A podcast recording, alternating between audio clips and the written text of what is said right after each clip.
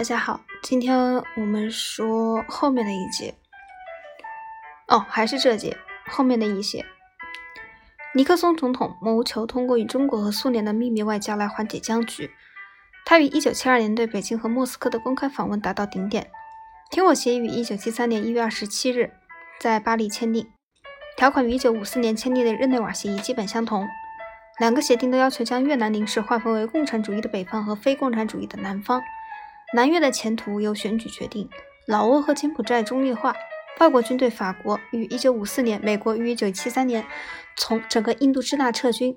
一个几乎无权的小型国际委员会监督这两个协定的执行。美国在1973年获得了他自己在1954年所反对的，为此付出的代价是美国历史上耗时最长的战争，4.6万名美国人战死，60万南越居民死亡，北越死亡人数估计为90万。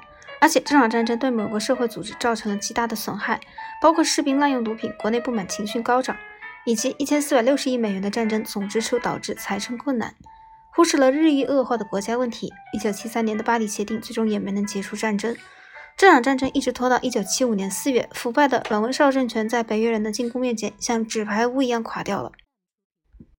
下一节我们讲第四节，热带非洲。这里是全球通史，从史前史到二十一世纪。我是克小黑，我们下次见。